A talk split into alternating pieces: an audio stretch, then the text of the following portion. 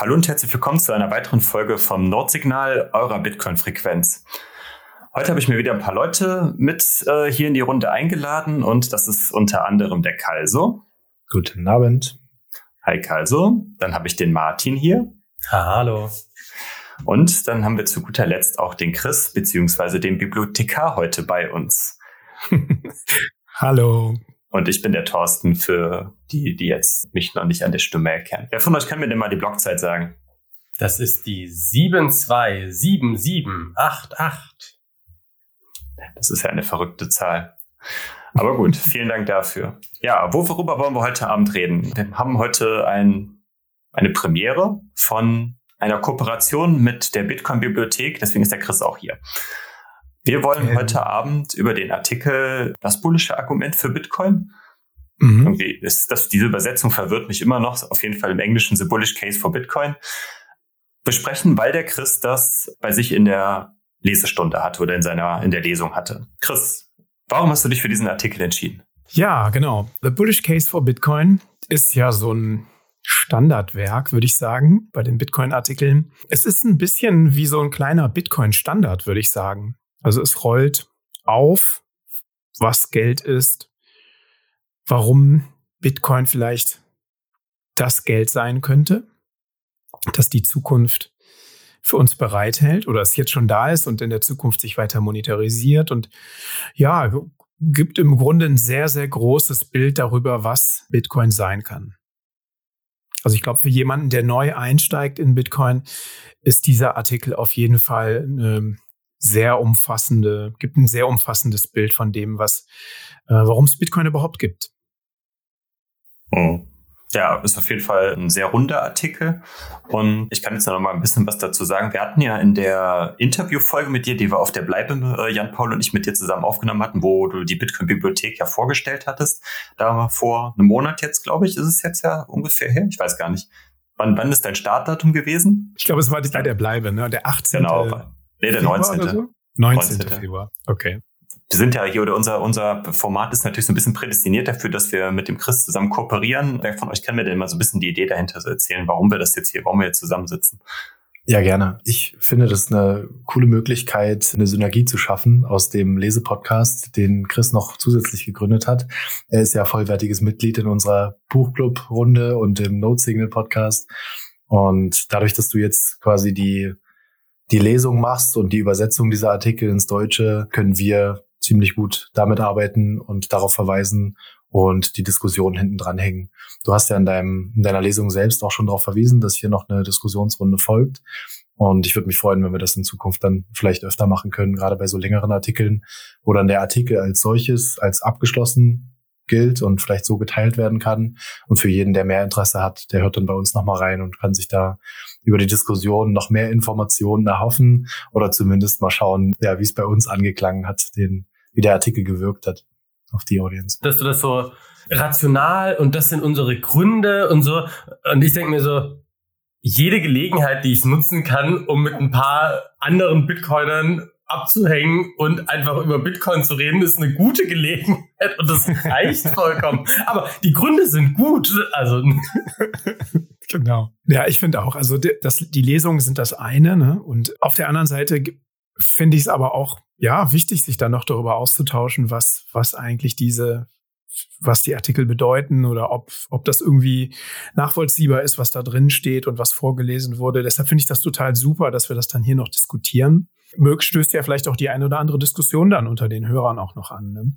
Ja, absolut. Du hast die Artikel bisher immer nur vorgelesen, die du übersetzt hast, aber hast da ja wenig oder eigentlich fast gar nicht irgendwie die eigene Meinung oder dann zu diesen Artikeln dann äh, bisher dann mal in, bei dir im Podcast mit eingebracht, so wie du es ja vielleicht schon mal dir äh, überlegt hättest, wie du es vielleicht schon mal machen könntest in Zukunft, aber bisher war das jetzt ja noch nicht der Fall. Genau, also ich denke auch nicht, dass ich das unbedingt machen werde. Also ich bin ja auf die Idee des Podcasts bin ich ja gekommen über Bitcoin Audible von Guy Swan. Guy Swan macht das ja, ne? der gibt ja dann immer noch mal einen Kommentar zu den Artikeln ab, die er gelesen hat. Ich persönlich muss sagen, dass ich es auch ganz oft dann abgebrochen habe, den Podcast. Also ich habe mir die Lesung angehört und dann nicht immer seinen Kommentar noch dazu. Deshalb, ja, weiß ich auch gar nicht, ob das die Hörer dann noch hören wollen, wenn sie da mir irgendwie schon vielleicht eine Stunde zugehört haben beim Lesen, dann nochmal nochmal einen Rant darüber, was da alles drin war. Deshalb finde ich das eigentlich besser, wenn das hier irgendwie von mehreren Leuten nochmal vielleicht von verschiedenen Perspektiven betrachtet wird. Ne? Ich will ja auch gar nicht sagen, dass meine Meinung da dann unbedingt die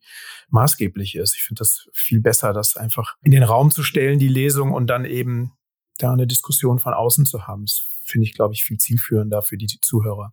Was hast du denn über den Artikel so gedacht? Also, du hast es jetzt nicht in deiner Runde gemacht, aber in der Runde, die ist ja dazu da. Was waren so deine Gedanken bei dem Artikel? Was hat dich bewegt? Was hat dich mitgenommen? Was hat, ne? Ja, ich weiß jetzt nicht, ob ich schon was vorwegnehme. Ne? Ihr wollt das ja gleich noch besprechen. Aber wenn du mich schon so fragst, dann sage ich auch was dazu. Also ich habe den auch relativ am Anfang meiner Bitcoin Rabbit Hole Reise gehört. Und der wirkt ja zumindest vom Titel erstmal und auch so im ersten Absatz, ne, denkst du so, okay, es geht hier ums Investieren. Da sagt dir jetzt einer, ne, investier mal, die und die Gründe gibt's dafür oder investier nicht, das sind äh, Risiken. Und im Laufe des Artikels merkst du, hey, das geht hier gar nicht um Investieren. Ne? Hier geht's eigentlich um neues Geld, was gerade entsteht. Und Vijay Boyapati erklärt ja auch, ne, also was ist Geld, wie kommt es zustande, dass sich Menschen auf einen Wertspeicher einigen. Und auf einmal steckt da viel mehr unter der Haube von diesem Artikel unter und auch unter der Haube von diesem investitionsbezogenen Titel eigentlich und gibt ja, ja dann ein, am Ende ein relativ rundes Bild über das, was Bitcoin ist und was es auch werden kann. Das erste, was ich dachte, als ich den Titel gehört habe, dachte ich, das ist so ein Investment-Schinken.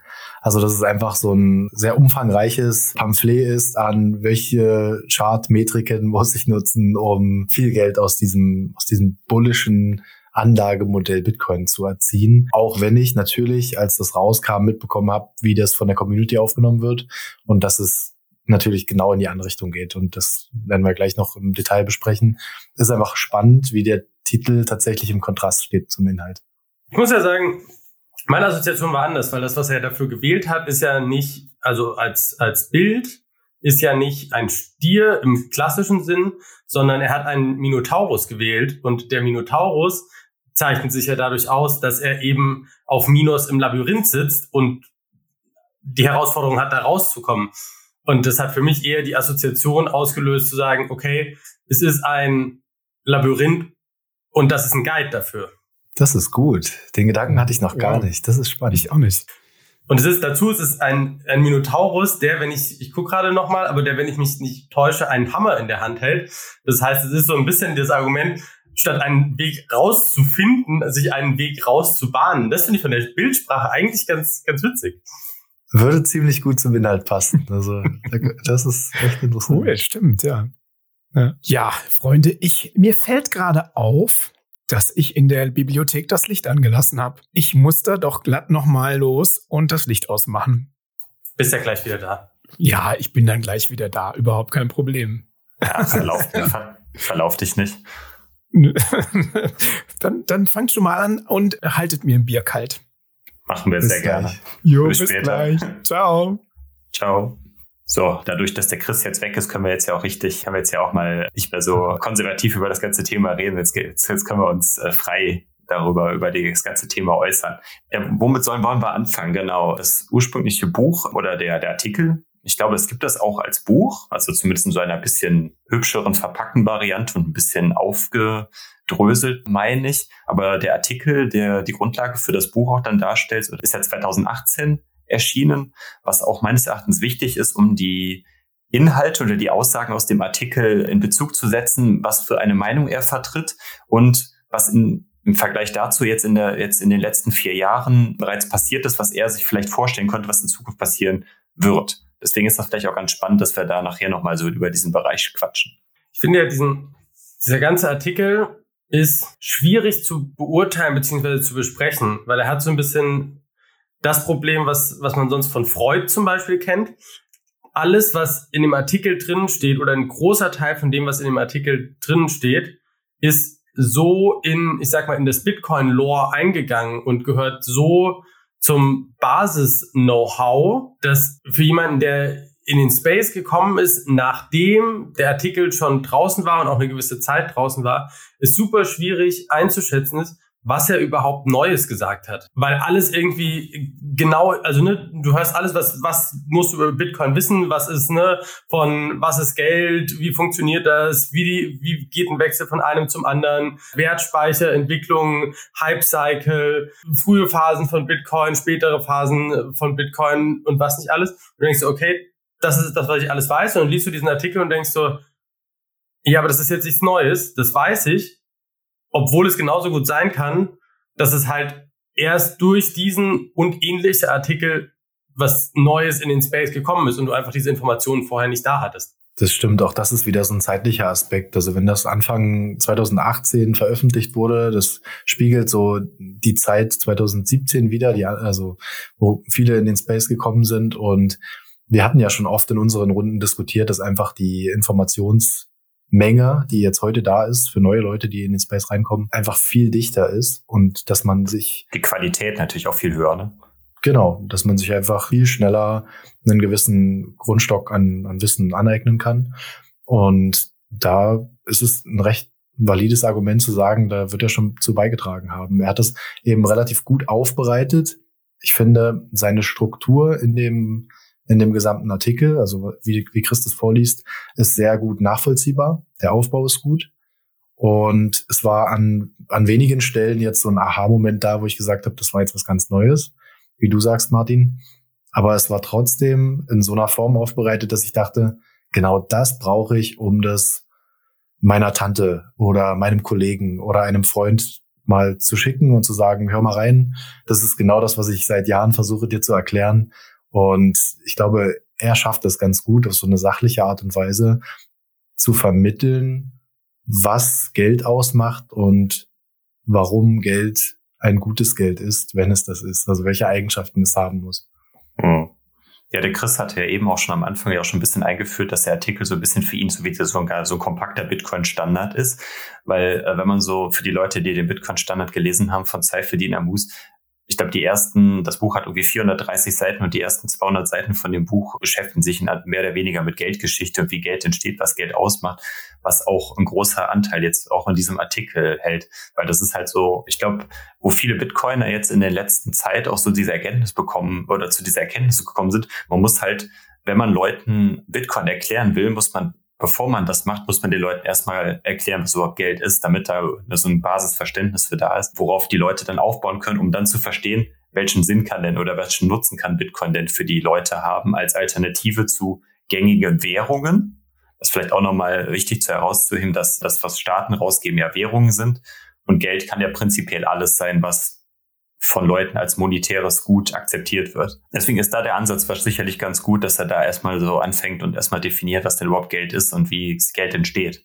Da finde ich es schön, dass er dieses Thema, was häufig vermengt wird, Geld und Wertspeicher, also er, er fasst Zahlungsmittel und Wertspeicher zusammen als unterschiedliche als zwei Seiten der gleichen Münze. Nein, als, als unterschiedliche Elemente im Reifezyklus eines Geldes. Also, dass du, dass etwas zuerst als Wertspeicher versucht, sich zu etablieren und erst wenn, ich glaube, er spricht auch irgendwann diese S-Kurve an, erst wenn die Adoption ausreichend weit ist, dass die Wertspeicherfunktion nicht mehr zu krass wächst, lohnt es sich, das Ganze als Zahlungsmittel zu verwenden weil ansonsten der Zuwachs des monetären Premiums im Prinzip ein Nachteil für den Tausch ist. Was, was ja so das klassische Beispiel ist, ich kaufe zwei Pizzen für 10.000 Bitcoin oder wie viel das damals waren. Was du einfach gemacht, also ne, was einfach aus Unwissenheit zu, ist das noch ein Wertspeicher oder ist das schon ein Zahlungsmittel ist. Und ich glaube, das ist so ein, so ein zentraler Punkt zu sehen, okay, das ist, sind nicht zwei unterschiedliche Sachen. Bitcoin als Investment und Bitcoin als Zahlungsmittel sind nicht zwei unterschiedliche Sachen, sondern es sind zwei Sachen, die zum Gleichen gehören. Genau, er fängt ja auch damit an zu sagen, was das Grundproblem ist, was Bitcoin lösen möchte. Also er sagt, dass die Problemstellung ist, dass man nie zuvor Werte transferieren konnte ohne Mittelsmann. Und er macht mit den Folgeschritten, die er dann beschreibt, relativ schnell diesen Konterargumenten, man sagt oft, oder, oder diese Kritikargumente, die alltäglich sind, die wir ganz oft in den Medien lesen, den nimmt er so ein bisschen den Wind aus den Segeln. Und da macht er genau das, also dass er sagt, dass das viele, viele kritisieren ja heute noch, dass es einfach nicht als Geld funktioniert, weil es zu volatil ist. Das war jetzt das Beispiel, was du auch meintest, dass die, dass der Wert zu stark schwankt und dass ich es nicht ausgeben will, vielleicht, weil ich es noch halten möchte. Und diese S-Kurve bedeutet ja, dass wenn der Wert so groß geworden ist, dass er nicht mehr so stark schwankt, dass es sich dann erst viel besser als Währung eignet. Und er macht den, er zeigt den Weg auf, den als ein monetäres Gut des Geldes, genau, äh, zeigt den Weg auf, wie man da hinkommt. Also wie das Geld sich entwickelt und wie sich das über die Jahre entwickelt hat. Ich fand auch spannend, wie er an einer Stelle gesagt hat, dass es noch nie in der Geschichte der Menschheit den Fall gab, dass eine Generation mitbekommen hat, wie sich ein solcher Wertspeicher etabliert. Und das potenziell mit Bitcoin das erste Mal ist, dass wir das innerhalb einer Generation mitbekommen. Oder mhm. vielleicht ein bis zwei Generationen.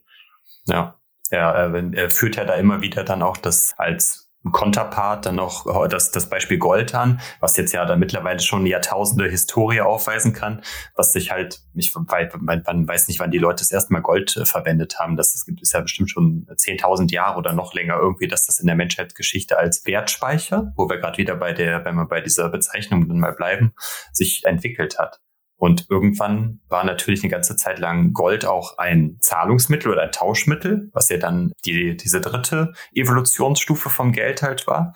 Und durch die Fiat-Währung, die wir jetzt ja dann im 20. Jahrhundert bekommen haben, wurde ja Gold ja in dem Sinne dann entmonetarisiert, weil es ja dann von den Fiat-Währungen dann ersetzt worden ist das, was du, ich wollte noch ganz kurz nochmal sagen, was du sagtest, wir haben halt, nochmal um das so zusammenzufassen, wir haben halt vier Entwicklungsstufen, die so ein Geld nehmen kann oder ein Geld, Geld prinzipiell nehmen kann. Zuallererst hat man halt irgendwelche Sammlerstücke. Wenn man so vom primitiven Geld ausgeht, waren das früher halt so Muscheln oder sowas, die halt irgendwie gesammelt haben, weil die rar waren oder weil das nett anzusehen war. Irgendwann, wenn das halt mehr Leute so benutzt haben, hat sich dann irgendwann gegebenenfalls dann der Wert, die Wertspeicherfunktion daraus etabliert. Wenn dann halt sich dieser Wertspeicher über eine lange Zeit auch etabliert hat, kommt dann diese Tauschmittelfunktion beziehungsweise Zahlungsfunktion hinzu. Und wenn wir dann, also die, so die finale Stufe von Geld ist ja dann die, das Geld als Recheneinheit verwendet wird, wie wir es jetzt aktuell zum Beispiel jetzt in der jetzigen Zeit in Dollar haben. Der, alles wird eigentlich gegen Dollar gerechnet. Auch Bitcoin aktuell ist ja, wird ja immer noch als Recheneinheiten der Dollar verwendet. Und das sind so diese, diese vier Evolutionsstufen, die ein Geldgut nehmen kann. Ich bin mir ja nicht sicher, er, er beschreibt ja auch so ein paar von diesen Übergängen ein bisschen. Münzgeld zum Beispiel. Ist Münzgeld eine eigene Geldform oder ist Münzgeld eine Layer 2 Lösung für Gold? Ich würde sagen, letzteres, genau. Es ist eine Möglichkeit, Edelmetalle da in so eine Form zu bringen, dass sie mehr, dass sie teilbarer ist. Also, dass du, wir haben ja da springen wir jetzt zu einem, zu einem ziemlich großen Aspekt, den er auch anspricht, die sieben Eigenschaften oder die acht, muss noch mal zählen, acht Eigenschaften des Wertspeichers, genau. Und die Teilbarkeit muss einfach gegeben sein, um das Geld in einer größeren Marktwirtschaft ausgeben und handeln zu können. Und ich denke, Münzen fallen da eher in diese Kategorie.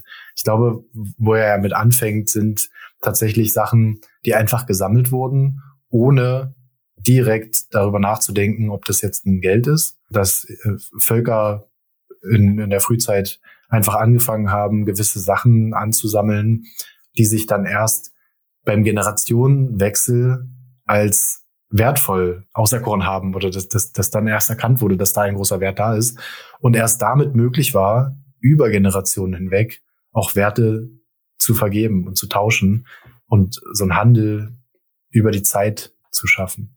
Habt ihr von The Rational Optimist von Matt Ridley gelesen? Das, da beschreibt er sehr, sehr gut drin, finde ich, diesen Mehrwert, also nicht nur da, ne, aber das ist so das Beispiel, was mir immer in den Sinn kommt, sehr, sehr gut den Mehrwert von Spezialisierung und Arbeitsteilung.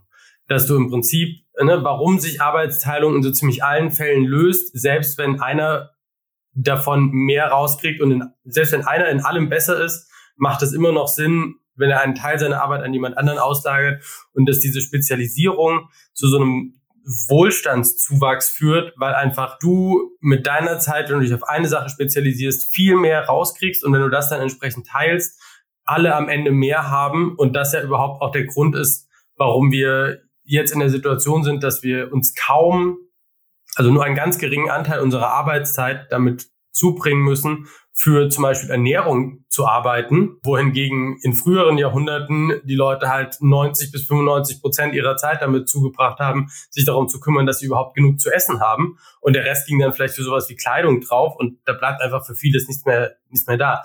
Aber damit so eine Spezialisierung ja auch passiert, musst du ja handeln. Und je weiter du dich spezialisierst, desto größer muss die Gruppe der Leute sein, mit denen du tauschst. Weil, ne, also in deinem kleinen Dorf lohnt sich irgendwie die Spezialisierung auf Schrauben von Typ XY vielleicht nicht, aber wenn du halt, das haben wir ja zum Beispiel in Deutschland ganz häufig, diese kleinen Hidden Champion, die irgendwie nur zwei Schraubenarten, aber die für die ganze Welt halt herstellen und wo sich das irgendwie lohnt.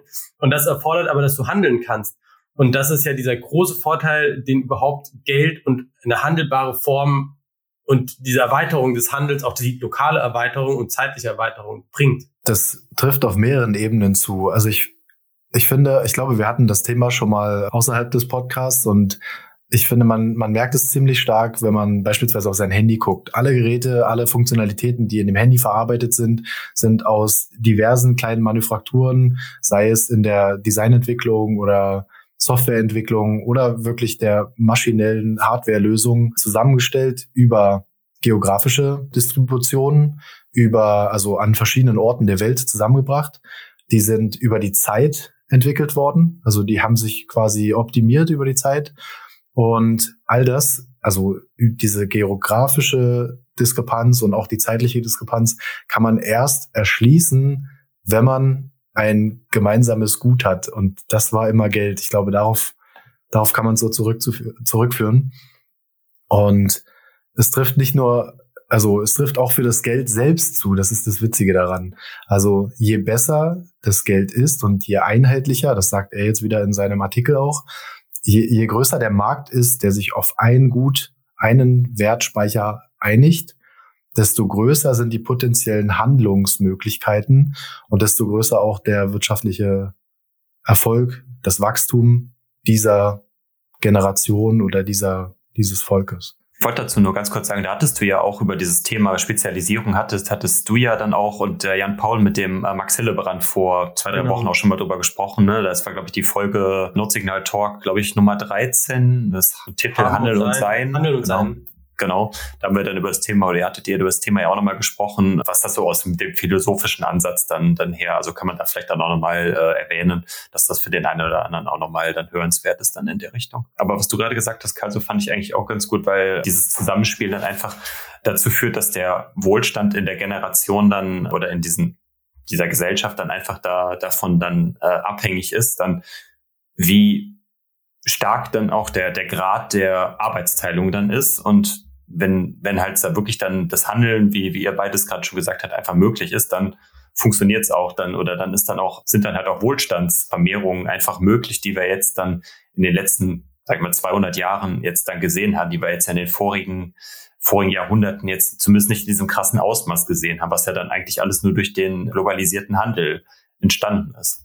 Ich finde, das ist auch das Hauptargument für dieses Bank die unbanked was ja, wo er hier gar nicht so drauf eingeht, aber hinter diesem Bankdienstleistungen für Leute, die das momentan nicht haben, anbieten, steckt ja nicht nur der, der Gedanke von, naja, ist fair und sollten nicht alle irgendwie Zugang zu Finanzdienstleistungen haben, sondern es steht vor allen Dingen aus meiner Sicht dahinter, dass du damit über 40 Prozent der Leute in die Lage versetzt, an einem globalen Handel teilzuhaben, und die Vorteile der Spezialisierung mitzunutzen und wiederum ihre eigenen Kapazitäten zur Spezialisierung einzubringen. Und ich glaube, das ist so der größte Hebel, den Bitcoin wahrscheinlich am Ende sogar haben wird, neben, dass es keine Inflation gibt, dass du 40 Prozent mehr menschliches Kapital der Menschheit zur Verfügung stellst und alle davon profitieren. Und das ist, glaube ich,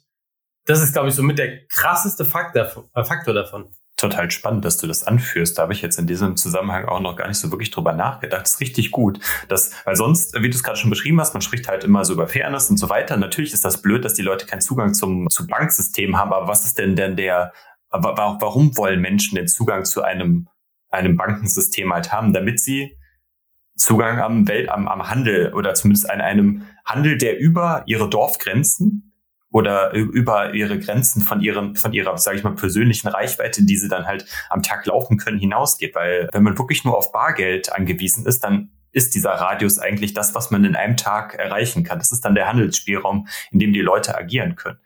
Die haben halt keine Möglichkeit, dann auf der anderen Seite der Welt irgendwelche Produkte zu kaufen oder vielleicht dann sogar, wenn wir von der globalisierten Welt ausgehen, wo du gerade, dass du das gerade beschrieben hast, dass die Leute ihre Dienstleistungen selber anbieten können. Ne? Also wenn ich halt irgendwie Fähigkeiten habe, irgendwas im IT-Bereich zum Beispiel zu machen, dann kann ich ja dann über Bitcoin zum Beispiel Bezahlung erhalten, indem ich meine Dienstleistungen anderen Leuten auf der anderen Seite der Welt anbiete. Das ist ja der Vorteil oder das Schöne an der Digitalisierung, dass wir ja dann, dass diese Spezialisierung dann halt überall auf der Welt prinzipiell abgerufen werden können, wenn die Leute natürlich auch erreicht werden und bezahlt werden können. Wir waren ja gestern beim Meetup in, beim 21 Meetup in Hennes Finest, dem, diesem Pfefferladen in Köln. Und da hat der Martin das auch so schön gesagt. Also die, die haben Pfeffer aus Kampot, eine Region in Kambodscha, die unter den Roten Khmer, was den Pfefferanbau angeht, komplett zerstört wurde, weil halt ne, Bauernstaat und dann brauchte man das Land, um dort irgendwie Reis anzubauen. Dort wird überhaupt erst seit 95 grob wieder Pfeffer angebaut. Aber die hatten halt vorher, haben die versucht, den Pfeffer dort irgendwie zu verkaufen und sind halt auf einem Kilopreis für Pfeffer von einem Dollar oder so gekommen und hat gemeint, naja, selbst in den ärmsten Regionen der Welt kannst du Pfeffer nicht für einen Dollar das Kilo anbauen. Das lohnt sich einfach nicht. Und dann hat deren französischer Kooperationspartner dort, die haben halt geholfen, das mit aufzubauen zu sagen, okay, das ist eine Region, die für Pfeffer besonders gut ist und haben denen quasi geholfen, einen Platz im Weltmarkt zu finden und für diesen spezial hochwertigen Pfeffer einen europäischen Markt auch zu finden, mit Leuten, die das Geld einfach dafür bezahlen können. Und deshalb ist das jetzt eine Pfefferregion, einfach nur weil die, und da spielt, glaube ich, dieser Faktor Bankdienstleistung auch eine große Rolle, zu sagen, okay, wir schließen diese Leute an einen Handel an und die profitieren davon und uns steht ein neues Gut zur Verfügung, was es vorher schlicht so einfach lange Zeit nicht gab. Hm. Gerade wenn es ja da was du, das ist vielleicht auch ganz spannend, dass es dann da vor Ort in der Region auch gar, gar keine, zumindest keine wirklichen Abnehmer für dieses Gut, was da vor Ort lokal produziert wird, gibt, oder dass das dann diesen Anbau finanziert. Und ja. wenn, wenn natürlich, sage ich jetzt mal, die entwickelte westliche Welt da äh, in der Lage ist, einfach höhere Preise zu bezahlen, um diesen Anbau zu finanzieren, dann hat man ja genau dann diese, diese Win-Win-Situation für, für beide Seiten geschaffen. Und das ist wirklich guter Pfeffer gute Werbung dafür. Also es gibt, es gibt schon auch krasse Gegenbeispiele oder Extrembeispiele, wo es eben nicht funktioniert. Und da haben wir die Folge von CFA Franc zum Beispiel, wo man einfach sieht, was passiert, wenn das Geld komplett vorgegeben wird, wenn du keine Möglichkeit hast, in irgendwelche Alternativwährungen auszuweichen und da komplett eingeschränkt bist in jeglicher Form des Handels international. Also wirklich immer nur über diesen einen Kanal, wo dein Geld vorgegeben wird. Also das Land, was dir sagt, welches Geld du verwenden musst, sagt auch, was du handeln darfst, beziehungsweise kriegt ein super Premium von dem, was du an lokalen Ressourcen vermarktest. Und er, er geht ja hier in dem Artikel auch relativ zu, zu Ende nochmal darauf ein, was passiert, wenn, wenn Staaten sich wehren und wie sie versuchen, das einzuschränken sozusagen. Also, dass sie die vorhandenen Gelder, die da sind, in einer, in einer gewissen Weise versuchen zu regulieren, dass sie das entweder besteuern wollen oder dass sie es einfach verbieten oder Handelsplätze verbieten. Und das wäre so, eine, so die einzige Möglichkeit, die ich sehe, die das verhindert, dass sich das mehr durchsetzt, was ihr gerade beschrieben habt. Wie seht ihr das? Er führt ja jetzt einen dieser acht Punkte Zensurresistenz an und sagt auch, dass das eine moderne, also eine moderne Eigenschaft, die bei Geld dazukommt, was halt früher einfach wahrscheinlich aus technischen Gründen primär nicht so notwendig war, dass es zensurresistent ist. Aber das ist es halt jetzt mehr und ich glaube, das fällt in den Bereich Zensurresistenz. Weil wenn, wenn jemand sagt, was du mit deinem Geld machen darfst und was du mit deinem Geld nicht machen darfst und ein Teil dieses Geldes aufgrund dieser Zensurkapazität dir wegnehmen kann. Und zum Beispiel, also ne, das, das der Front-Thema war ja auch, dass sie nicht auf den internationalen Handelsplätzen handeln können. Und das fällt für mich in diesen Punkt Zensurresistenz mit rein. Ja. Und äh, das, das ganze Gegenbeispiel, da hatten wir jetzt dann äh, auch äh, letzte Woche ja auch mit Philipp Mattheis über die CDBCs und über das Thema in China gesprochen. Das ist ja dann auch wieder die Möglichkeiten, die eigentlich die Digitalisierung dann wieder sage ich jetzt mal, für die bösen Nationalstaaten erst ermöglicht, dass man über so digitale Wege entscheiden kann. Nö, das Geld dürfte jetzt aber nicht für das und das ausgeben, weil das nicht unseren moralischen Vorstellungen entspricht oder weil wir sagen einfach, nö, das äh, ist außerhalb von unserer Kontrolle und wir verbieten euch das, weil wir dazu in der Lage sind. Das war natürlich früher unter einem in Anführungszeichen Goldstandard oder unter den, wie es halt früher war, nicht so einfach möglich. Und das sind natürlich jetzt dann auch wieder dann die Gegenpole, die dann da wieder mit einhergehen, weswegen ja dann auch Bitcoin wieder eine Existenzberechtigung oder eine Daseinsberechtigung bekommt, um da halt diesen Gegenpol dafür darzustellen. Habt ihr das Interview bei Joe Rogan mit Majid Nawaz gesehen? Wo er ja, auch auf das Thema, ne, wo er auch auf das Thema CBDCs eingeht und im Prinzip sagt, das ist keine Währung, sondern das sind Gutscheine.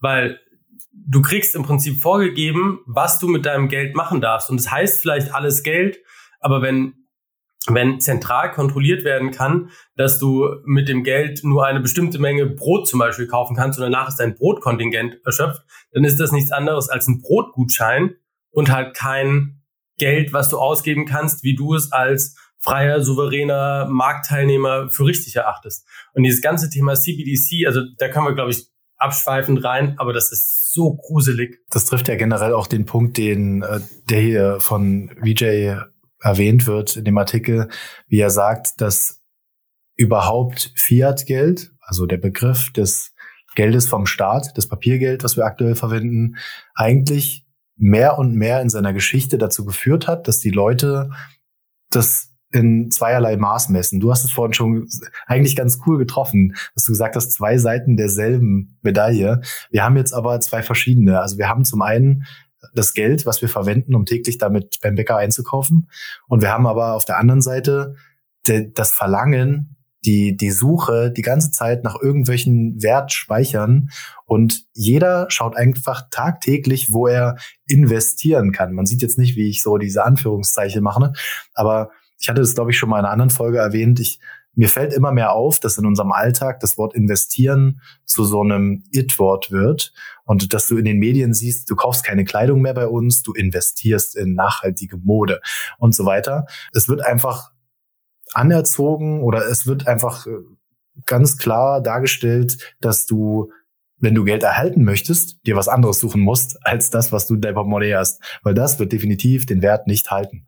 Mhm. Und das stellt ihr hier auch ziemlich klar raus in dem Artikel. Ja, das, das ist halt einfach dann der Situation geschuldet, dass die Wertspeicherfunktion, die wir ja gerade eben besprochen haben, von dem Fiat-Geld nicht vorhanden ist oder vielleicht auch nie vorhanden war. Ne, das, das kann man jetzt auch vielleicht dann sagen, gut, die, die Wertspeicherfunktion von der D-Mark in den 70er, 80er, 90er Jahren war wahrscheinlich noch wesentlich besser als jetzt vom Euro. Dann aber grundsätzlich sind ja Fiat-Währungen trotzdem aufgrund ihrer inflationären Tendenzen so konstruiert, dass die Wertspeicherfunktion tendenziell immer weiter abnimmt.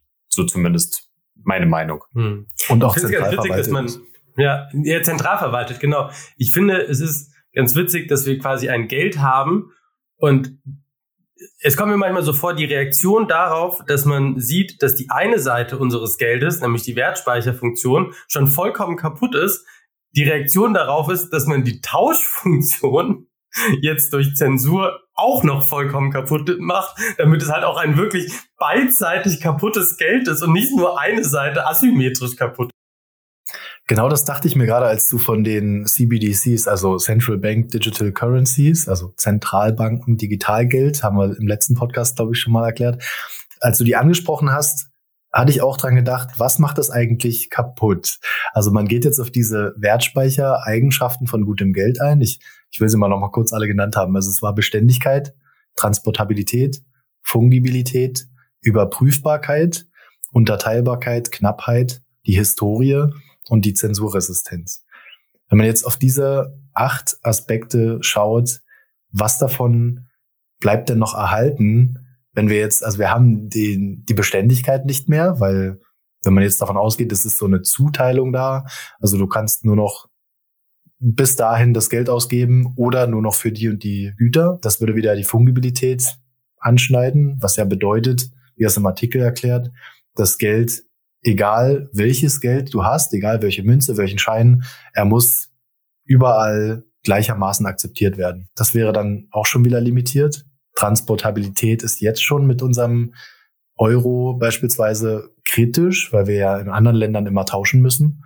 Das hättest du bei einem Bitcoin zum Beispiel nicht, hättest du bei einer Zentralbankenwährung dann wieder. Überprüfbarkeit wäre wahrscheinlich sehr gut gegeben. Kannst ja einfach nachfragen bei deiner Bank, ob das noch echt ist. Unterteilbarkeit wäre definitiv einfacher. Ich glaube, das ist das Ziel, was sie anstreben, dass sie so diese diesen digitalen Aspekt mitnutzen wollen und diese Welle mitfahren. Jetzt wollen alle Kryptowährungen, dann machen wir das auch. Das wäre schon noch da. Knappheit definitiv nicht. Das haben wir jetzt schon nicht. Die Historie ist auch nicht da.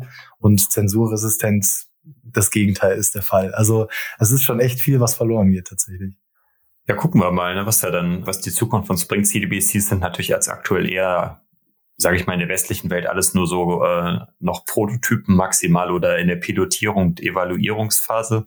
Das einzige Land, oder ich glaube, es gibt zwei Länder, es gibt ja einmal China, die das auch pilotieren und da gibt es, glaube ich, irgendwo Taiwan, meine ich, und irgendwo in Afrika gibt es, glaube ich, auch noch ein Land, die das auch schon in irgendeiner Form einsetzen. Aber sonst grundsätzlich sind ja CBDCs jetzt was, was jetzt, denke ich mal, die, die eine große Entwicklung jetzt hier in den 20er Jahren der 2000er machen werden.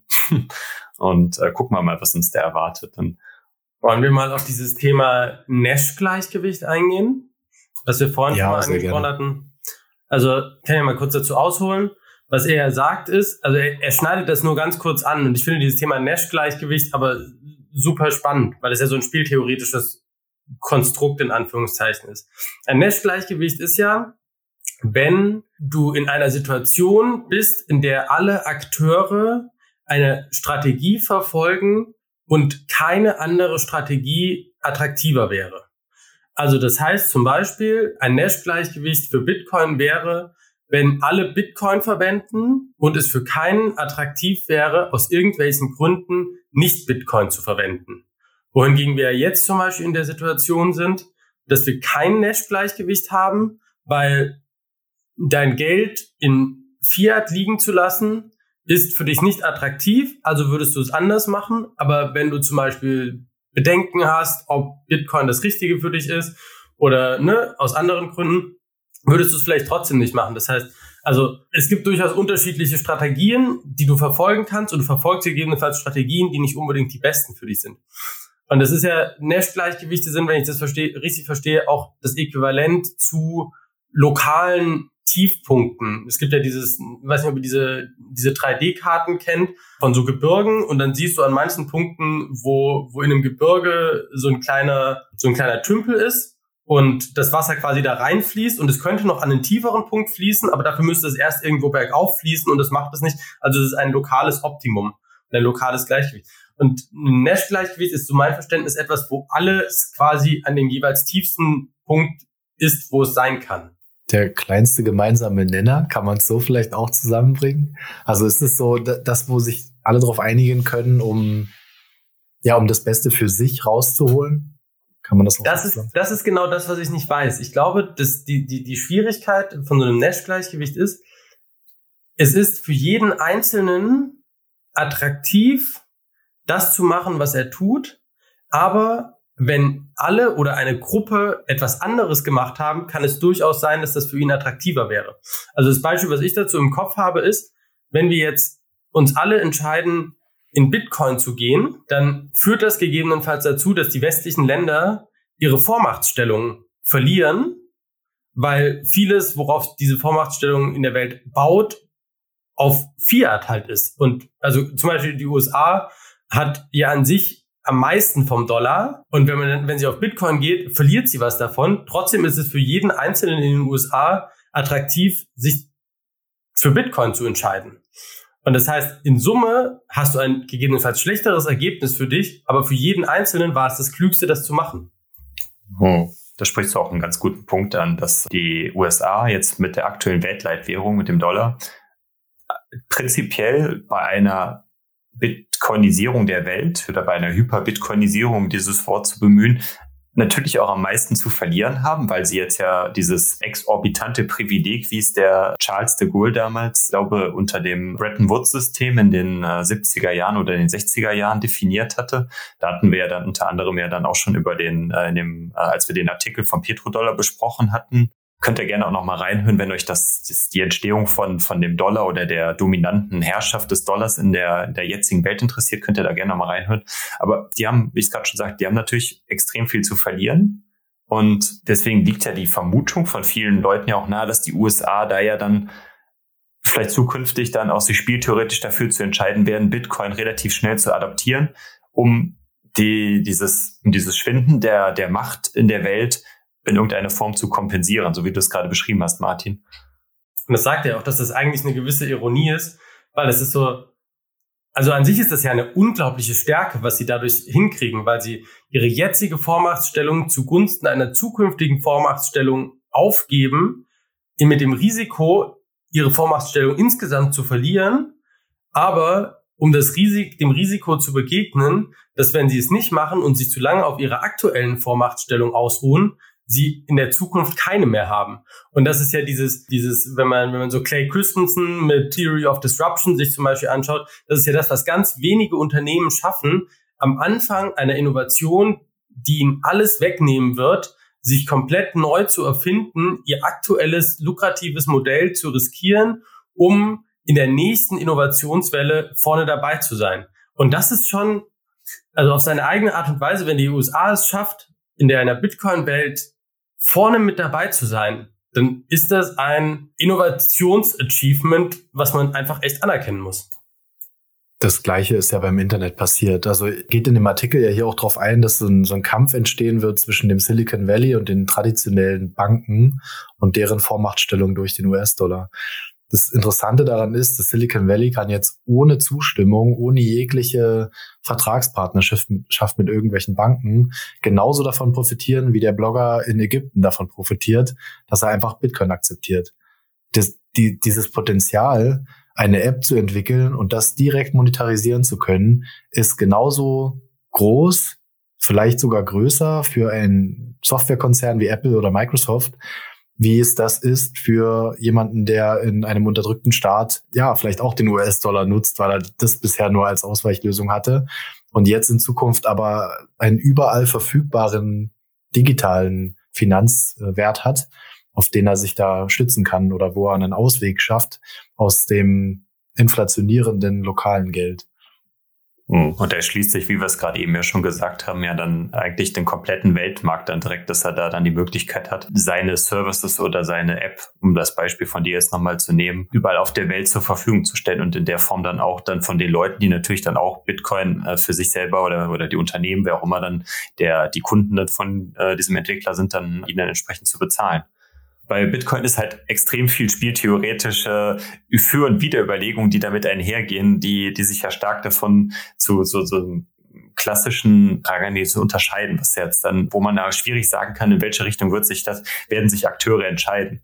Und das macht das ganze, ganze Thema extrem spannend. Auch jetzt so aus der, so ein bisschen von der Blick von oben dann zu betrachten, wie sich das dann jetzt dann entwickeln wird. Gerade weil er in dem Artikel ja auch, äh, wie ich es eingangs schon mal erläutert hatte, andere Annahmen oder, oder Annahmen gesetzt hat, die er vor vier Jahren formuliert hat, die jetzt halt anders oder ähnlich vielleicht sogar schon gekommen sind.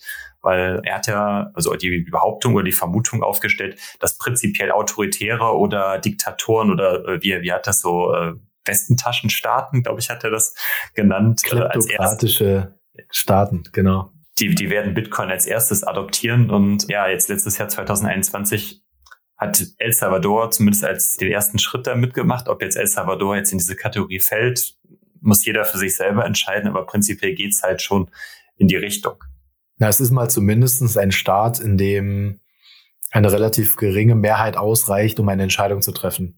Das war ein großer Vorteil. Das, damit wurde nie irgendwie hinter der Tür oder wie, wie sagt man, damit hat man, da hat man sich nicht groß versteckt vor diesem, vor dieser Tatsache und dass das auch der Grund ist, warum man sich so schnell entscheiden konnte. Ob das jetzt gut oder schlecht ist, werden wir sehen. Da ist jetzt das, das Spannende an diesem, an dieser Spieltheorie, dass Bitcoin einfach immer für den Einzelnen da ist. Ich finde sowieso, dass diese Tatsache, dass jeder Einzelne, der sich damit beschäftigt, für sich feststellen kann, aus unserer Sicht wahrscheinlich auch wird, dass das was Gutes für ihn selbst ist.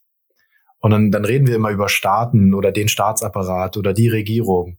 Aber im Grunde genommen braucht es doch nur diese 51 Prozent der Mehrheit der Regierung, die jetzt sagt, in den USA beispielsweise, wie du gesagt hast, das ist ja dieses das Spannende, dass gerade da irgendwie die Gesetzgebung relativ locker und offen ist.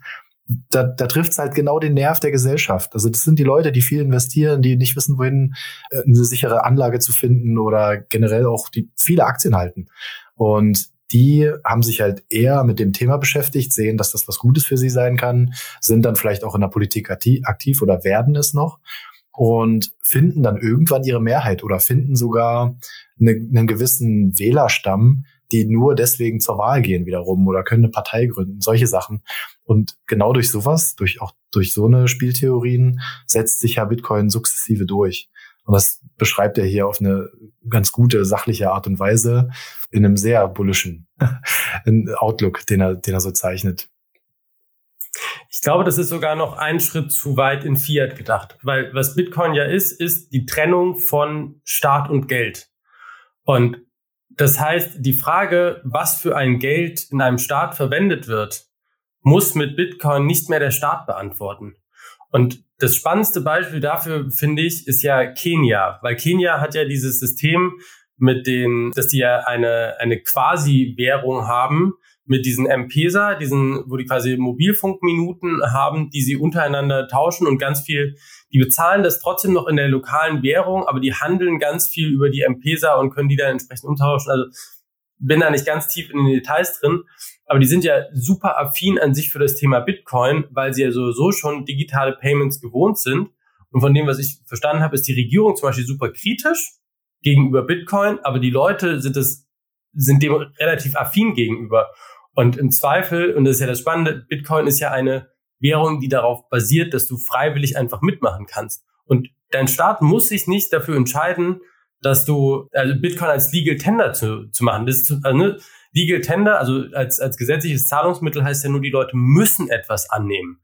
Aber es kann ja trotzdem sein, dass auch wenn der Staat das nie zu einem offiziellen Zahlungsmittel macht, sich alle Händler oder der Großteil der Händler dazu entscheiden, das als Zahlungsmittel anzunehmen und dann kannst du trotzdem überall damit bezahlen, auch wenn der Staat das nie beschlossen haben sollte. Hm, absolut. Da hatten wir auch letzte Woche noch mit äh, Philipp drüber gesprochen, über dieses Thema, so dieser Bitcoin-Standard in Anführungszeichen. Warum, warum muss, der, muss das immer vom Staat vorgegeben sein? Das ist so sehr, das ist ja prinzipiell eine komplett individuelle, persönliche Entscheidung zu sagen, ich entscheide mich jetzt dafür, Dinge in Bitcoin zu bewerten, dass ich Dinge auch in, dass ich mich selber auch in Bitcoin bezahlen lasse, einfach um das, und das ist das für mich persönlich dann auch, wo wir wieder bei diesen vier Stufen, was ein Geld für einen sein kann oder was ein Geld halt ist, dass das auch Unit äh, of Account ist. Es gibt ja manche Leute, ich glaube auch zum Beispiel der, der Max Hillebrand, mit dem ihr ja auch gesprochen hattet, der ist, glaube ich, schon für sich persönlich so weit, dass er für das für ihn sein Unit of Account oder seine Rechnungseinheit Bitcoin ist und nicht mehr dieses Umrechnen ständig von Bitcoin in Dollar und bewerte meine Preise, die ich halt für als Dienstleistung anbiete, nicht in Dollar und dann rechne ich das halt immer um, sondern er hat einfach fixe Preise in Bitcoin oder in, in Sets in dem Fall und das sind seine Preise, die er halt nimmt. Ja, das ist spannend, wie gut sowas funktioniert, wenn wenn es eben noch nicht so etabliert ist. Ich ich hatte jetzt auch nochmal geschaut, er hatte ja auch davon geschrieben, dass wir so die frühe Mehrheit sind. Also der in seiner Zusammenfassung hatte, hat er das in dem Artikel gesagt, dass das ist halt noch der Anfang der Leute, die nach den Sammlern kommen. Also wir sind nicht mehr die, die das jetzt nur sammeln, weil das irgendwas Witziges, die dieses Magic Internet Money ist, sondern wir sind schon die frühe Mehrheit, die jetzt sieht, was da für ein Potenzial drin steckt und was technologisch noch möglich ist. Und wir nehmen auch mit, dass vielleicht der die Durchsetzung äh, am Markt noch einen gewissen Zeitraum braucht.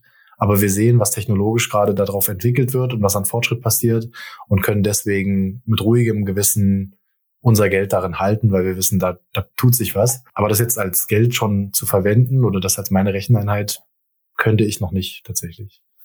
Dafür mhm. brauche ich noch die Umrechnung. Wollen wir noch mal über die, die Gartner-Halbzyklen sprech, zu sprechen kommen, die er ja, ja dann auch in dem Artikel erwähnt, wie dann halt in welchen, also wie er sich diese, diesen Gartner-Halbzyklus, wie er das dann in diese Phasen dann die Bitcoin jetzt in den letzten 13 Jahren genommen hat oder in seinem Beispiel ja dann von 2009 bis 2017, meine ich, glaube ich, hat er so als Zeiträume genommen. Ja, wollen wir darüber nochmal reden? Sollen wir einmal kurz die Phasen erläutern, die so ein Gartner Halbcycle hat? Ich weiß nicht, ob das mhm. jeder vor Augen hat. Du hast ja fünf Phasen in einem Gartner Hype-Cycle. Die X-Achse ist die Zeit, die Y-Achse ist die Aufmerksamkeit. Du hast am Anfang einen technischen Auslöser, dann da ist die Aufmerksamkeit noch relativ niedrig, dann geht die Aufmerksamkeit nach oben. Alle Leute finden das total krass und das ist total die Innovation und hypen das total daher auch Hype-Cycle. Und Gipfel der, bis zu diesem Gipfel der überzogenen Erwartungen, wo halt alle sagen, das ist total großartig und dann Stück für Stück realisieren, naja, es ist doch gar nicht so geil. Und dann hast du so eine Flaute, dieses ne, Tal der Enttäuschung, wo es halt wieder komplett runtergeht und die Leute aufhören, sich dafür zu interessieren, weil sie irgendwie denken, na, war doch irgendwie gar nicht, gar nicht so gut. Aber es gibt einen gewissen Anteil an Leuten, der in diesem Zyklus drin bleibt und sagt, naja, wir beschäftigen uns damit weiter, auch wenn es nicht das, ne, das Utopia war, was uns das Ganze versprochen hat, und beschäftigen sich damit und lernen dann in einer gesunden Geschwindigkeit langsam auf diesem Pfad der Erleuchtung, wie es tatsächlich funktioniert und kommen dann auf einem Plateau der Produktivität an, also was quasi machbar für die Technologie entsprechend ist. Und dann findet das so langsam ein Plateau. Und was er im Prinzip sagt ist, Bitcoin entwickelt sich in aufeinanderfolgenden Gartner Hype Cycle. Also quasi jedes Plateau hat danach wieder so ein technologischer Auslöseraspekt, geht dann wieder zum Gipfel der überzogenen Erwartungen, Tal, Pfad der Erleuchtung, Plateau der Produktivität, Stück für ja. Stück und so entwickelt sich das in diesen Zyklen. Und das kann man ja aus meiner Sicht ganz klar in den Halving-Zyklen dann halt festmachen, dass immer, wenn Halving passiert, dass man ja immer dann kurz nach dem Halving oder dann ein Jahr, halbes Jahr später, dass dann halt immer diese Explosion dann nach oben, dann sei es jetzt auch am Kurs, aber mit dieser Kursexplosion sind ja dann auch immer ganz viele Leute dann auch in diesen Space gekommen, die dann halt wieder dann auf dieser äh, Hype-Welle dann gesurft werden, wie Martin, wie du es gerade schon super beschrieben hattest. Und da kann man wahrscheinlich jeden Halving-Cycle dann wirklich so als Hype-Cycle auf den, wie Gartner das dann halt in so einem Technologiebereich auch beschreibt, sehen. Wobei er matcht die anders, ne? Also er hat die ja, er hat für bis 2018 hatte die ja gematcht. Die liegen nicht komplett über den Zyklen, sondern die liegen um andere Ereignisse teilweise rum. Also da ist natürlich erstmal irgendwie den Hype-Cycle nach, nach Gründung und am Anfang sind noch mehr, aber dann gibt es viele andere Ereignisse, die da mit reinspielen und die im Zweifel auch nicht zwingend an die Halvings gebunden sind. Zum Beispiel sowas wie Lightning ist ja was, was ein Hype-Cycle ausmacht. Oder, oder wenn du irgendwie eine zweite, eine 2015 ist Ethereum rausgekommen, hat vielleicht auch irgendwo was verändert, weil plötzlich sich die Welt nochmal so ein bisschen verändert hat. Und ich glaube, die Triggerpunkte sind im Zweifel andere. Oder jetzt letztes Jahr zum Beispiel hatten wir zu einem ähnlichen Zeitpunkt wie das Halving, aber nicht zwingend an das Halving gekoppelt, den ersten Staat, der das adoptiert hat. Und von daher, ich bin nicht sicher, ob tatsächlich die Halvings, die Halvings sind für die Kursentwicklung entsprechend, aber die, die Hype-Cycle sind davon zumindest teilweise losgelöst. Ja, zumindest macht er im Artikel, macht er die Verbindung auf zu Ereignissen wie die erste Börse, an der es gehandelt werden kann, also wie sich das entwickelt hat. Dann auch dieser Crash da drumherum, ne? Und er gibt ja auch so ein bisschen den Ausblick in die Richtung dieser nächsten Etappe, was das für ihn auch schon war, dieses extremen Ausbruchs und das Wachstum, dieses absurde Wachstum, wenn dann die ersten Staaten oder er hat, glaube ich, in irgendeiner Stelle auch gesagt, die Unternehmen das akzeptieren, ab einer gewissen Größe. Und da spielt er auch oft auf den Market Cap, also die Marktkapitalisierung des Gutes an. Das heißt, erst wenn das eine gewisse Größe erreicht hat, dann kann wiederum so dieser nächste Zyklus starten, weil dann können die großen nächsten Player investieren in das Gut. Ja, das mit den Unternehmen spricht ja auch ganz gut an. Da haben wir ja auch 2020, 2021, nee, 2000, 21 hat man ja auch gesehen, dass Tesla da ja auch einen großen, eine große Position aufgebaut hat und natürlich Michael Saylor ganz vorne mit dabei mit MicroStrategy, die dann so als auch als größeres äh, börsengelistetes Unternehmen sich entschieden haben, Bitcoin aufs Balance Sheet mitzunehmen und dadurch ja dann auch die und die Unternehmen dann in den, also immer mehr Unternehmen dann in diesen Bitcoin-Space reingebracht haben und, und damit ja dann auch den Weg geebnet haben für vielleicht auch in der Zukunft weiteren Institutionen, die dann sagen, Bitcoin ist das Mittel der Wahl für uns. Er schreibt ja auch, dass diese Gartner-Zyklen jedes Mal größer werden. Also die Leute, die sie mit reinziehen, werden mit jedem Zyklus werden die größer, die Menge an Geld, die Schwankungen, das wird alles größer. Und wenn ich mir jetzt überlege, wenn jetzt quasi der Zyklus ist, wo Unternehmen und Staaten langsam anfangen, zumindest so Vorreiterunternehmen und Staaten, da reinzugehen und die dann mit, ich sag mal, Big Money in das ganze Thema reingehen und dann kommst du an den Punkt, wo die für sich feststellen, nee, ist doch nicht so geil, wie wir dachten und fangen an im, ne, Banken, Großunternehmen, Staatens, die Bitcoin zu verkaufen. Ich glaube, kein Crash, den wir bis jetzt hatten, wird dem irgendwie im Ansatz nahe kommen. Düstere Prognose. ja, das stimmt. Das war, das war ja auch schon die Kritik, ne, als es losging, dass die ersten Konzerne das kaufen und das, ich meine, Tesla hat es ja auch schon versucht, zum Teil der Liquiditätstest, wie, wie das so besprochen wurde, dass einfach mal ein Teil verkauft wurde und geschaut wurde, wie sehr sie den Markt bewegen. Hat ja funktioniert, ne? Sie hatten das ja dann äh, gemacht und dann ja irgendwie dann eine Woche später dann erst äh, angekündigt oder dann halt veröffentlicht, dass sie es getan haben. Und da gab es ja zumindest offensichtlich mein, aus meiner Erinnerung keine großartige Marktbewegung. Ich glaube, die Marktbewegung gab es dann erst dann nach der Ankündigung oder aufgrund der Ankündigung, dass die das wieder verkauft haben, dass wieder alle Leute gesagt haben, oh mein Gott, Tesla geht schon wieder raus, ganz schrecklich. Aber das da waren wir halt dann wieder, dass halt viele Leute neu in den Bereich reingekommen sind und diese, diese klassischen Weekends, wie sie so schön heißen, die dann äh, schnell dann auch wieder sich von ihren Positionen dann auch selber wieder trennen, die sich halt von solchen Sachen beeinflussen lassen.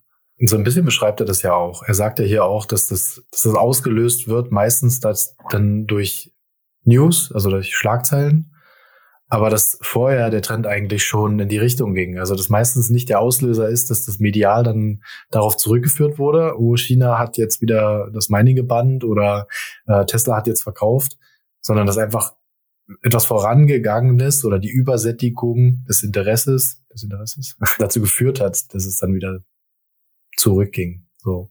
Also dass so dieser Abfall dieses Hype-Zykluses stattfand. Ich glaube, sind auch schon bei ein bisschen über einer Stunde. Ja. Das fasst den Halbzyklus so ganz gut zusammen. Der ist auch, der ist auch relativ sachlich, finde ich. Ja. Gibt's noch weitere Sachen, die wir zu dem Artikel sagen wollen, gesagt haben wollen? Ich, ich fand ganz spannend, wie er so den Übergang zum Tauschmittel beschreibt. Also, wo er dann sagt, dass ab wann ein Geld zu einem Tauschmittel wird, wo ja jetzt oft gesagt wird, dass wir da noch nicht sind und dass das noch fehlt und dass da eine gewisse Schwierigkeit herrscht. Und ich höre das auch oft von Leuten, mit denen ich darüber rede, die dann sagen, na ja, ich, das kannst du doch überhaupt nicht als Geld verwenden. So, das hat mehrere Gründe. Die Leute sagen entweder, wo kann ich es dann ausgeben? Dann fehlt vielleicht die Information, dass du damit vielleicht online auch schon was kaufen kannst oder dass du es an jeder Stelle einfach instant umtauschen kannst und dann damit deine Sachen bezahlen, ob der, äh, der Verkäufer dann nur mitbekommt, dass du jetzt gerade mit Bitcoin bezahlt hast oder ob das jetzt in Euro war. Das sei mal dahingestellt, aber es ist schon möglich. Aber was noch viel spannender ist, wie er es im Artikel beschreibt, sind so, er nennt es die Opportunitätskosten. Und das finde ich, ist ein interessanter Begriff. Man hört das manchmal, dass dieses Risiko, etwas auszugeben, wovon du weißt, dass es irgendwann viel mehr wert ist. Kennt ihr das, wenn, wenn ihr mit Leuten drüber mhm. redet und ihr sagt so, ja, das ist aber so viel wert und das ist so knapp und dann sagen die irgendwann, wenn sie es vielleicht an, ansatzweise auch verstehen oder dass, dass sie es wirklich hinterfragen wollen, dann kommt oft so die Frage, jetzt hatte ich das erst am Wochenende, dass einer zu mir sagt, na ja, aber dann gibt's ja irgendwann niemand mehr aus. Und genau das beschreibt er hier. Ich finde seine Formel ganz cool. Er sagt, dass ein gutes Tauschmittel ist es dann, wenn die Summe dieser Opportunitätskosten, also das potenzielle Wachstum und die Transaktionskosten, wenn die kleiner sind als das, was du davon hast, wenn du es tauscht, sozusagen. Ich fand es, da musste ich, das musste ich mir drei oder viermal. Ich bin immer wieder zurück und habe noch mal langsamer gestellt, wie Chris vorgelesen hat, unser Bibliothekar, und habe mir das dann wirklich aufgeschrieben und nochmal überlegt, wie meint er das? Also er meint es so, dass der Wert darf nicht mehr so rapide steigen und die Kosten, also der Aufwand dann eher oder die Schwierigkeit, das Geld auszugeben, darf nicht besonders hoch sein im Vergleich zu allen anderen Tauschmitteln, dann ist es ein gutes Tauschmittel. Und das finde ich, da, da sind wir in einer, in einer sehr spannenden Situation, weil die Opportunitätskosten, etwas auszugeben, dessen Wert in Zukunft massiv steigen werden, sind insofern real gar nicht so groß. Wir hatten das jetzt auch wieder bei dem Meetup. Wir haben bei dem Meetup, haben wir alles, was wir gekauft haben, haben wir bezahlt in Satz über Lightning. Und wir haben diesen, wir haben diesen Zettel, da haben wir, glaube ich, alle irgendwie fotografiert, wo dran stand, ein Bier, 4000 Satoshi. Weil wir uns dachten, in zehn Jahren wirst du denken, was zur Hölle, warum hast du dir, hast du 4000 Satoshi für ein Bier ausgegeben? Heute könntest du dir dafür ein Auto kaufen. Ja? Und wa warum machst du das? Und dann hat irgendjemand gemeint so, ja, Aber wenn ich das nicht in Satz bezahlen würde, dann würde ich es halt in Euro bezahlen. Und wenn ich es in Euro bezahlen würde, dann hätte ich einfach ein paar Euro weniger zum Stacken. Und so gebe ich es in Satz aus und habe ein paar mehr Euro zum Stacken.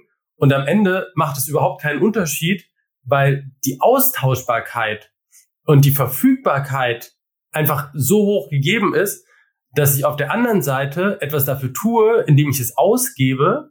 Und ne, ich, ich gebe es jetzt aus und dadurch steigt der Wert von Bitcoin, weil ich es jetzt auch als Zahlungsmittel mehr verwenden kann. Und das ist ja wiederum im Interesse von allen, weil ja dann jeder, der Bitcoin als Zahlungsmittel verwendet, den Wert von Bitcoin für alle steigert. Und das finde ich, das finde ich ganz gerne. Das hast du mit anderen Sachen irgendwie nicht. Und ich glaube, das hast du, wenn wir dann in der Phase sind von einer Hyperinflation von Fiat und einer Hyperdeflation von Bitcoin, dann wirst du eine Phase haben, wo Leute das schlicht nicht ausgeben, sondern erst dann danach wieder. Aber zwischendrin, also bevor das so ist und nachdem dieser steile Teil dieser S-Kurve, dieser S-Kurve in der Adoption da ist, ich glaube, davor und danach kannst du wunderbar Bitcoin ausgeben, solange du es entsprechend wieder nachsteckst. Mhm. Zwei Punkte dazu. Die Transaktionskosten sind natürlich jetzt durch so Technologien wie Lightning, was wir jetzt in den letzten Jahren ja gesehen haben. Das ist ja auch witzig weil, oder spannend, weil in dem Artikel, als er diesen Artikel geschrieben hat, da war das Lightning-Netzwerk ja, ich weiß nicht, ob es überhaupt schon in irgendeiner Implementierung schon da war oder es war halt zumindest als Entwurf vorhanden, aber es war ja lang nicht so in der, in der, wie es in der Ausgeprägtheit oder äh, so, so weit verbreitet, wie es jetzt mittlerweile ist. Wobei verbreitet natürlich im Bitcoin-Space auch, muss man immer, muss man dann immer wieder in Relation setzen dann. Aber grundsätzlich, es funktioniert einfach, wie du es gerade beschrieben hast, gestern beim Meetup. Wir können damit bezahlen. Wir können einfach Peer-to-Peer Dinge bezahlen zu fast nahezu null Transaktionskosten oder zumindest äh, zu vernachlässigbaren Transaktionskosten. Das bringt halt einfach dann diesen Aspekt Transaktionskosten schon so weit runter, dass sich Bitcoin auch dann mehr zu einem Zahlungsmittel anbietet, als es vielleicht dann noch vor vier Jahren war, als dieser Artikel geschrieben worden ist, als das Lightning-Netzwerk noch nicht in dem dem Zustand bei, den wir jetzt haben. Ja, genau so. Ich habe mir auch genau die Notiz gemacht, also einfach zu dem Stand heute mal einen Vergleich zu ziehen. Und jetzt haben wir das Lightning-Netzwerk und die Transaktionskosten. Man sieht es ja auch jetzt, Mempool noch offen. Die sind relativ gering. 2017, ich erinnere mich, du hast wirklich 20 Euro bezahlt für eine Transaktion. Und jetzt hast du, bist du wieder bei unter einem Euro, je nachdem, wie groß natürlich die Transaktion ist und was du, ob du Multisig machst oder nicht. Aber auch, ja, auch die sind wieder gesunken und es haben sich Möglichkeiten gefunden, das zu umgehen.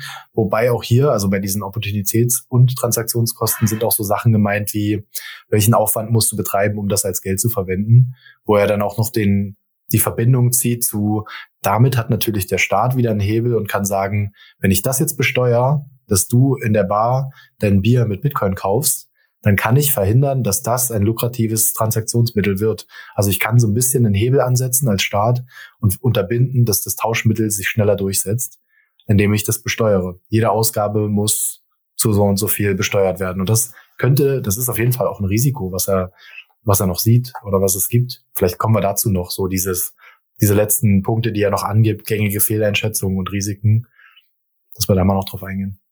Ja, um nochmal ganz kurz das Steuerthema nochmal kurz anzureißen. Der Staat hat ja auch dieses Monopol darauf, dass er ja dann auch festlegen kann, ich möchte das Steuern in der Währung. Ne, also jetzt nochmal die Unterscheidung Geld und Währung ist das unterschiedlich. Währung ist das, was der Nationalstaat ausgibt. Geld ist das, was für jeden von uns Geld, weil ein monetäres Gut sein kann.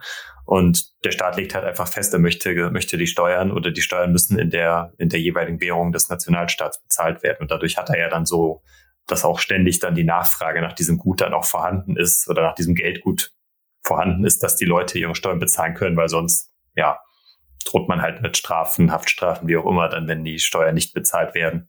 Das ist halt so im Endeffekt ja dann das, das Druckmittel, was der Staat dann auch dadurch hat.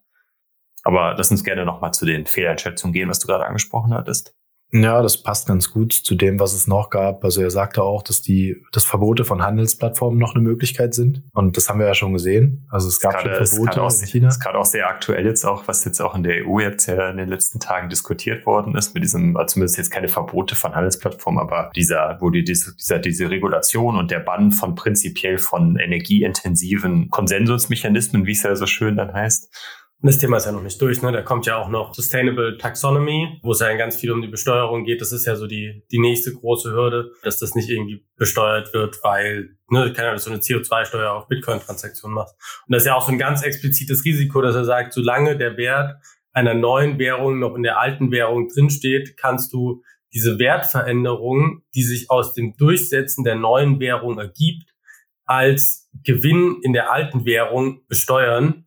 Und das ist ja genau das, was passiert, weil ne, es heißt ja immer so schön, ein Bitcoin ist ein Bitcoin und deshalb hast du keinen Gewinn gemacht, wenn du einen Bitcoin hast. Die Kaufkraft hat sich im Zweifel verändert, aber ein Bitcoin ist halt eine wankende Menge an Dollar, Euro, Fiat, whatever. Und dann zu sagen, naja, weil du jetzt mehr Euro dafür kriegst, hast du Gewinn gemacht und den musst du besteuern, aber hast vielleicht gar keinen Kaufkraftgewinn gemacht.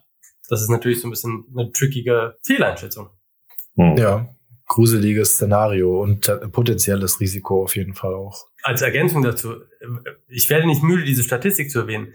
Der Euro von 1997, in dessen Kaufkraft haben wir heute noch 23 Cent.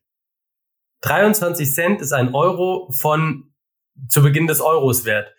Und das heißt im Prinzip, dass wenn selbst wenn ein Bitcoin seine Kaufkraft nur gehalten hätte und es hätte ihn 97 schon gegeben oder irgendein anderes Tauschmittel, dann heißt das, wenn es viermal, wenn es nach, nach 25 Jahren das Vierfache im Euro-Nominalwert wert ist, hat es die gleiche Kaufkraft, aber du müsstest auf 400 Prozent Gewinn Kapitalertragssteuer oder sonstiges zahlen. Und das ist bizarr, weil das ist, da wird dir ein realer Kaufkraftwert genommen, dadurch, dass sich der Nominalwert in Fiat ändert. Das ist super spannend. Denn das heißt ja, dass der Staat sozusagen einen doppelten Hebel auf dein Einkommen hat. Also dass sie sozusagen dadurch, dass das Geld ja aktiv entwertet wird, weil sie mehr davon erzeugen und in den Umlauf bringen, können sie dich wiederum besteuern für alles, was du nicht an deren Geld hältst. Also alles, alles, alles steigt ja dann extrem im Wert. Das sind ja auch Aktien, das sind, man sieht es bei Autos, man sieht bei allem gerade, dass es einfach extrem an Wert steigt. An Preis. Aber was in nicht, an, ja, nicht an Wert, aber nur an Preis. Exakt, exakt. Es ändert sich nur die Bindung zum Euro. Und genau das wird dann im Endeffekt wieder besteuert. Wahnsinn. Also. Hm. Ja, ist schon, schon echt krass. Martin, du hattest gerade eben gesagt, ein Bitcoin ist immer ein Bitcoin. Ja, grundsätzlich von der Bewertung her stimmt das. Aber wir haben ja zum Beispiel jetzt auch, ist auch ganz so aktuell auch wieder dieses Thema Fungibilität, dass die vielleicht dann durch so Black Flagging gegebenenfalls, mhm. dass ein Bitcoin nicht mehr ein Bitcoin ist, weil wenn, äh, wenn irgendein Bitcoin prinzipiell irgendeinen terroristischen kriminellen Hintergrund halt hat und, und dieses, dieser Bitcoin als solcher definiert wird, wird er vielleicht an manchen Börsen gar nicht mehr angenommen. Das passiert ja heutzutage auch schon so, dass er da, da, da dass die Annahme von diesen Coins halt zensiert wird und dadurch hat dieser Wert, äh, dieser Bitcoin ist nicht mehr vergleichbar mit irgendeinem anderen, der halt keinen kriminellen Hintergrund, sage ich jetzt einfach mal, hat. Und das ist natürlich auch jetzt eine Gefahr, die auch aktuell sehr, sehr real ist, äh, dass da schon teilweise Zensur auch betrieben wird, dann, dass man einfach seine Bitcoins nicht mehr in Fiat umwandeln kann über diese Fiat-On-Ramps oder über die Exchanges. Wobei ich das, also ich habe vor einiger Zeit in der Bitcoin verstehen, war das ein Interview mit jemandem von der Strafbehörde gehört. Und der hat auch gemeint, an sich ist das kein reales Risiko, weil im Zweifel muss nur jemand hingehen und so eine Dust-Attack auf alle Adressen machen und auf jede Adresse einen kompromittierten Satoshi machen und da du jedes Mal dein gesamtes UTXO-Set spenden musst, ist alle, sind alle Transaktionen danach kriminell. Und dann kannst du nicht mehr sagen, nee, wir nehmen die nicht mehr an, weil dann müsstest du alle verweigern und dann wird es komplett nicht mehr funktionieren und spätestens in dem Moment bricht das Thema zusammen. Das heißt, an sich kannst du das komplett boykottieren, indem du einfach alles kriminell machst und damit das System von kriminellen Bitcoin ad absurdum führst. Ja, das stimmt, das könnte man so umgehen und ich, es wird sich früher oder später vielleicht auch zum Guten wenden, dass sich mehr, ich glaube, wir haben die Folge mit BISC, das ist ein sehr guter Verweis darauf nochmal. Das ist so eine Möglichkeit, solche Sachen auch zu umgehen oder im Peer-to-Peer, -Peer, also von Person zu Person Handel, dem auszuweichen. Aber das ist ein sehr valider Punkt. Wir haben es gerade in der Geopolitik, dass einfach in Kanada die Trucker, die jetzt irgendwelche Spenden bekommen haben, die wussten es nicht besser. Die haben natürlich das Geld versucht, dann auch in, in deren Dollar zu, umzutauschen, haben es auf die Börse gepackt und wurde sofort eingefroren.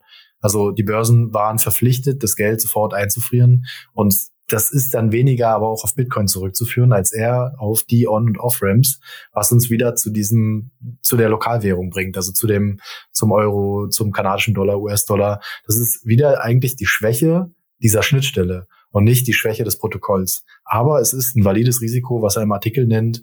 Und finde ich auch gut, dass er da schon so weitsichtig war, das 2017, 18 schon mit einzubringen. Und ich glaube, also er hat noch einen letzten Punkt drin. Das ist so auf der Protokollebene, dass er sagt, okay, Konstruktionsfehler und man hört immer so, Quantencomputer könnten die Sicherheitsalgorithmus hacken. Ich glaube, das haben wir schon oft diskutiert. Das, das kann man nie komplett ausschließen, sage ich auch. Die Wahrscheinlichkeit ist aus meiner Sicht mittlerweile relativ gering und er bringt ja auch den Lindy-Effekt an. Das heißt, je länger ein System funktioniert, desto wahrscheinlicher ist es, dass es auch in der Zukunft noch funktionieren wird. Von daher sollte man es mal erwähnt haben und sollte man auch klar auch immer im Hinterkopf haben. Aber es ist jetzt nicht so die dominante Bedrohung wie vielleicht die Fungibilität, wenn man sich nicht richtig damit beschäftigt.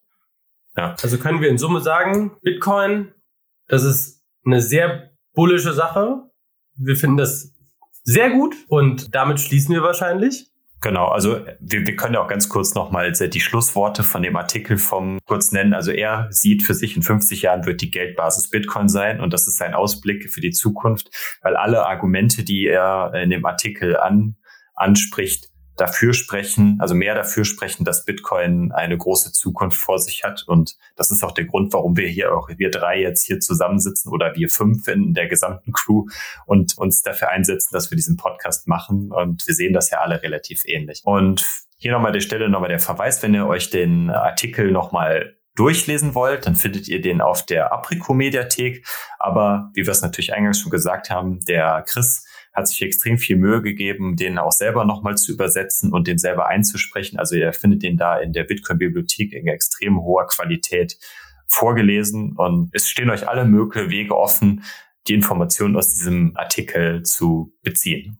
Wo ist Chris eigentlich? Wollte der nicht wiederkommen? Ja, irgendwie, ja, weiß ich nicht. Ich habe auch nichts mehr von ihm gehört. Ihr? Nee, ne? Hatte, hatte den Lichtschalter nicht gefunden. Ich glaube, der ist auch ganz am Ende des Korridors. Ja, die Bibliothek. Hoffen wir mal, dass er nicht wieder eingeschlafen ist, wie bei der Folge über den bullischen Case. Ja, stimmt. Und wieder, einge und wieder geträumt hat, dass er seine Bitcoin verkauft. Das würden wir ihm nicht wünschen. Nein, nein, nein, nein.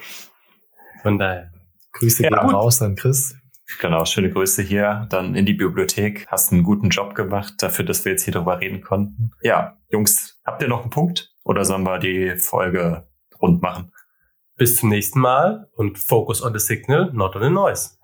Dann damit bis zum nächsten Mal. Bis dahin. Ciao. Ciao. Ciao. So, da bin ich wieder. Äh, jetzt sind alle Lichter aus in der Bibliothek. Ähm, Moment. Hallo? Hallo? Notsignal Crew? Hallo, seid ihr noch da? Oh. Ah, Focus on the signal, not the noise.